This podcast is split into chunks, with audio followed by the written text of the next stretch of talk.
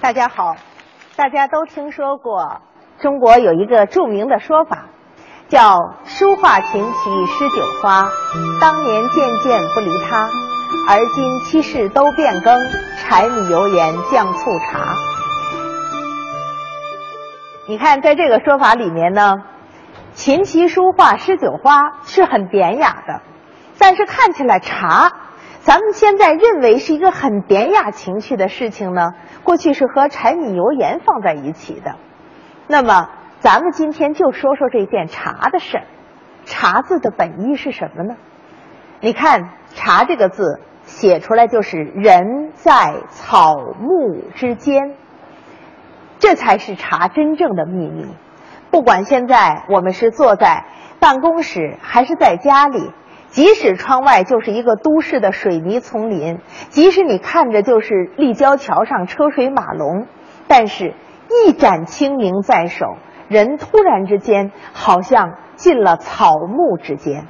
中国的茶路上有这么一句话，说其旨归于色香味，其道归于精造节。什么意思呢？茶从本意上来讲。色香味俱全，表面看起来喝的是它的味道，但是茶有茶道。这个茶道并不一定像咱们想象的是泡茶的那一套繁文缛节，它根本的道理是指向人内心的一种典雅、清静和一种高洁。现在呢，无论学习还是工作，节奏太紧张了。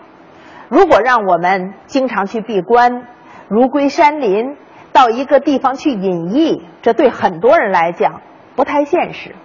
有没有一种在平时的紧张忙碌中间，让我们的心顿然澄澈的方法呢？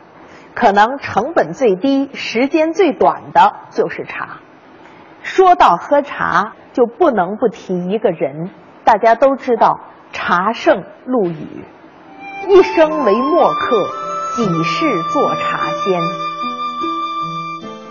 由于他写下这部《茶经》，所以大家一直都在传颂着，一直都在说着这个人。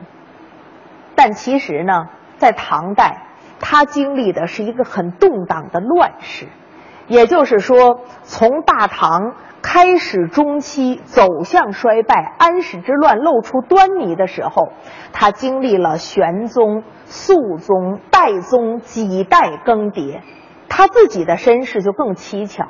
他说自己不知所生，他三岁的时候就被遗弃。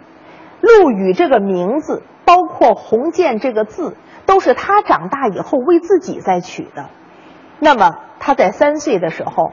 遇到了龙盖寺的老僧智基，把他捡到了寺里，所以他从小就在龙盖寺里面长大。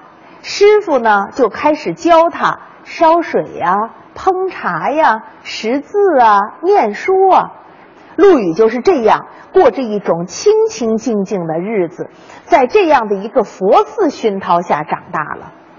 但是呢，越长大识字多了。他对外面这样一个攘攘红尘世界呀，也是心存向往，所以他长大了以后就不告而别，自己呢就逃出山去了。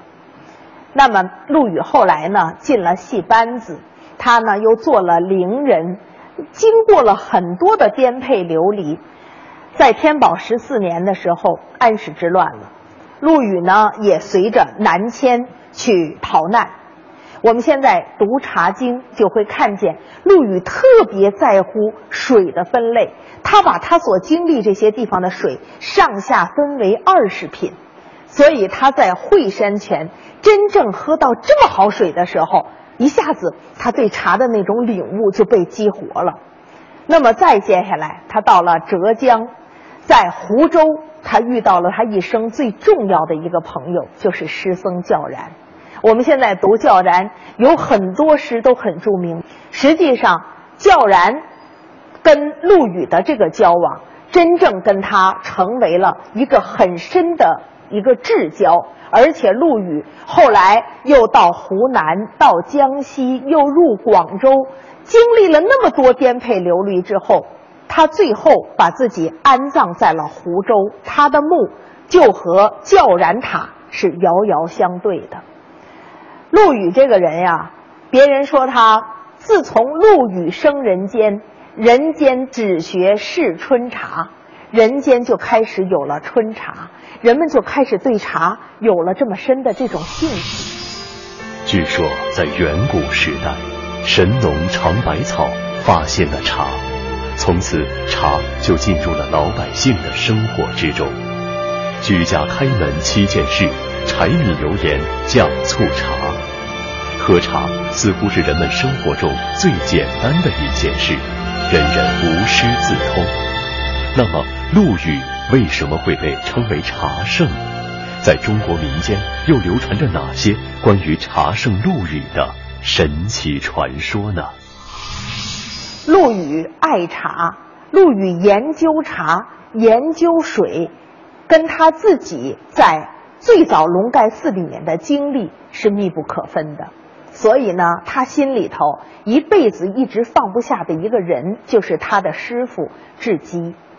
那么唐代宗的时候，陆羽写出《茶经》，名动天下，皇上请他入宫，大家呢在一起品茶聊天，就问到他说：“你这一辈子还有什么心愿呀？还能帮你完成什么呢？”陆羽说：“我这一生啊，最对不起的人其实就是我师傅。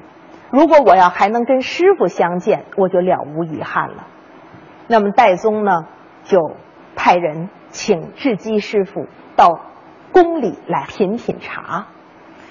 智基说：“自从陆羽走后，老僧已经终身不复饮茶。”那么去请的人说：“这是当今的圣上啊，要请你饮茶，你还是去一下吧。”智基就到了宫中，跟戴宗在一起聊天喝茶。戴宗呢，就让宫中最好的御茶师，用最好的茶、最好的水，精心的烹好，端上来。智基端起这个茶来，沾一沾嘴唇，很礼貌的就放下了。说不复饮茶，就真的不想再饮茶，因为陆羽走后，再喝其他的茶，他都喝不入口了。第二泡茶，戴宗悄悄的吩咐下去，请陆羽泡。陆羽的这一泡茶端上来，智基呢还在聊天过程中，端起这个茶，还是礼貌性的一沾嘴唇，但是突然间手就停住了。一瞬间，老泪纵横。他跟戴宗说：“原来陆羽在你的宫中啊！”这样，师徒俩因为茶又重新相。茶之所以被视为中华文化的一个符号，正因为看似普通的茶，却有着如此多的学问。而我们可能叫得出茶的名称，说得出自己的喜好，但是否知道茶与大自然？有着怎样密切的关系？是否明白春夏秋冬四季该喝怎样不同的茶呢？我们今天每一个人喝茶的时候，不一定有那么多的典故，不一定有不同的人在茶中跟我们有这么深刻的缘定，但是我们一个人独对名茶。能不能够喝出四时流转在茶中的寄托呢？大家知道，按照中国道家的说法，人法地，地法天，天法道，道法自然。人跟自然之间，它一定要有着某种媒介，要沟通着人跟自然的关联。茶或许就是一种。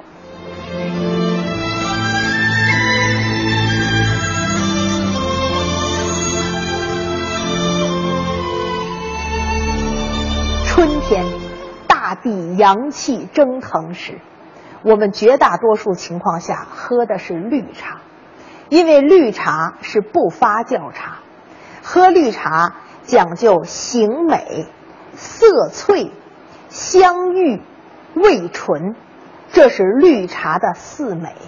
喝的就是它清脆的颜色，喝的就是它压的扁扁的紧实的那种形状，喝的是它回味的那种余香和它那种醇厚的那种在自然中蒸腾起来的早春的那种芬芳。所以喝绿茶呢，是茶里面最灵性的、最脱俗的。绿茶呢，你能够看见它在早春时节带的雨露阳光。陆羽的《茶经》上说，喝绿茶、采茶最好的时节是在二三四月份。采茶的日子必须是晴天，而且采的这个茶上要露水未干。你想想，那就必须要在早晨很早的时候，阳光未起之时，露水才不干。要带着那一点清浅的露水，在晴朗的季节，早春时节把它采下来。所以，把这个茶采下来之后呢，要让它成为茶叶，最重要的这个过程中就是断青，把它这个清气给它去掉。所以呢，怎么让它干燥呢？有炒青，有烘青，有晒青。不管在锅里炒还是日头晒。都为了让它能够干燥。我还记得，大概在二十几年前，我曾经在龙井问茶，实实在在看见一家茶农这个炒茶的过程。那也是一个早晨，但是太阳已经出来了，他们家的茶叶也采回来了，沿着九溪十八涧走到尽头。那个时候的龙井还不像现在这么喧嚣。那一户茶农淳淳朴朴的，让我坐下来，给我泡了一碗西湖的藕粉，说：“你喝着藕粉，我们晾晾这个茶，炒炒茶。”那也是我第一次看见嫩嫩绿茶的茶芽，他们把它给筛净，然后直接倒进了大铁锅。我吓了一跳，是因为我第一次看见人居然是用手在炒茶。他们告诉我，这是第一个步骤。